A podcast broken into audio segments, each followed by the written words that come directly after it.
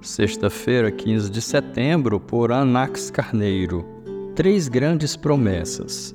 Ele clamará a mim e eu lhe darei resposta, e na adversidade estarei com ele. Vou livrá-lo e cobri-lo de honra. Salmo 91, verso 15.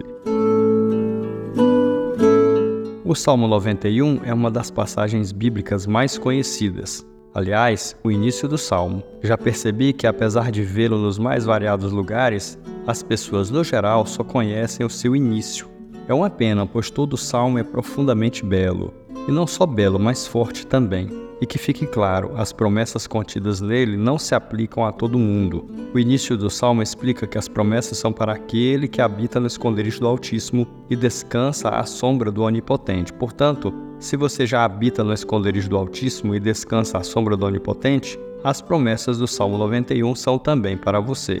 Uma das promessas mais lindas desse salmo está no verso 15. Lá, Deus diz que quem confia nele e ora a ele pode contar com a seguinte garantia: Ele clamará a mim e eu lhe darei resposta, e na adversidade estarei com ele, vou livrá-lo e cobri-lo de honra. A primeira promessa é que Deus responderá nossas orações. A última é que Deus livra e honra quem espera por Ele. Mas é a promessa do meio que mais me emociona. Na adversidade estarei com Ele. Deus promete estar conosco na adversidade, ou seja, na luta, Deus lutará por nós. Você crê nisso? Então levante a cabeça. O Deus do universo luta por você. Ele está com você nessa dificuldade.